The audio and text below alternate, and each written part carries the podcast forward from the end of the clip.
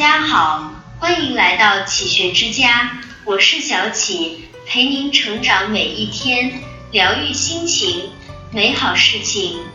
我们无法一天改变世界，社会的进步不是一夜造成的，人生跃升也不是一夜可成。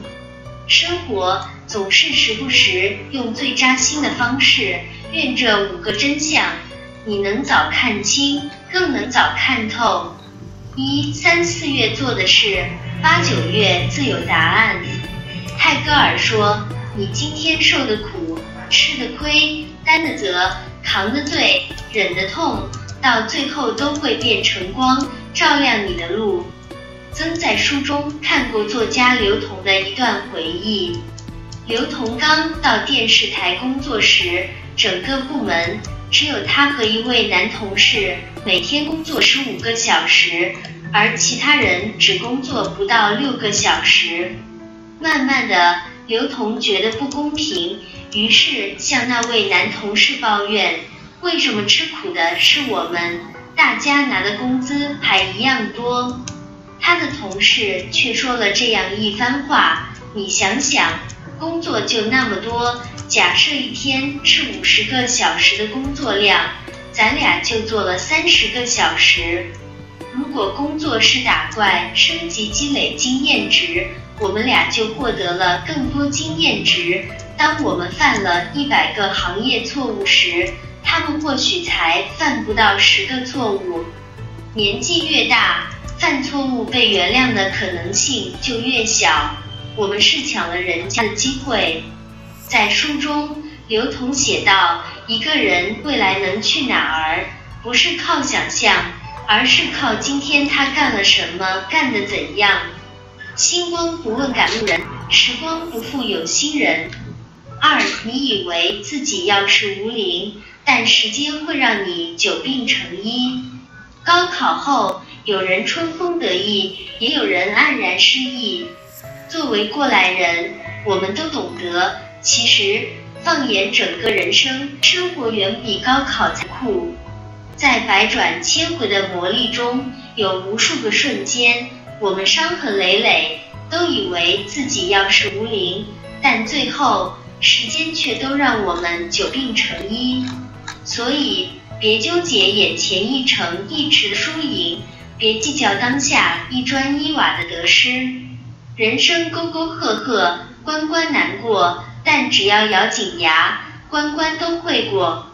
正如杨绛先生曾写到的那样，每个人都会有一段异常艰难的时光，生活的压力，工作的失意，学习的压力，爱的惶惶不可终日。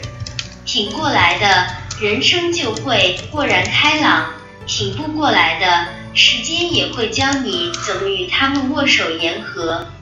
三，所谓的怀才不遇，其实只是你怀才不够。正所谓失之毫厘，谬以千里。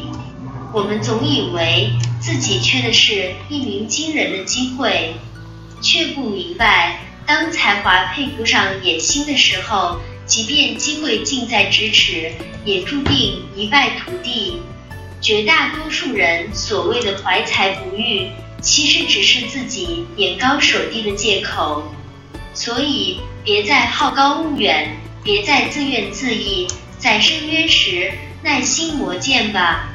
四，复杂的事情简单做，简单的事情重复做。谈一下双十一，每一年双十一的成交额都是新的历史记录。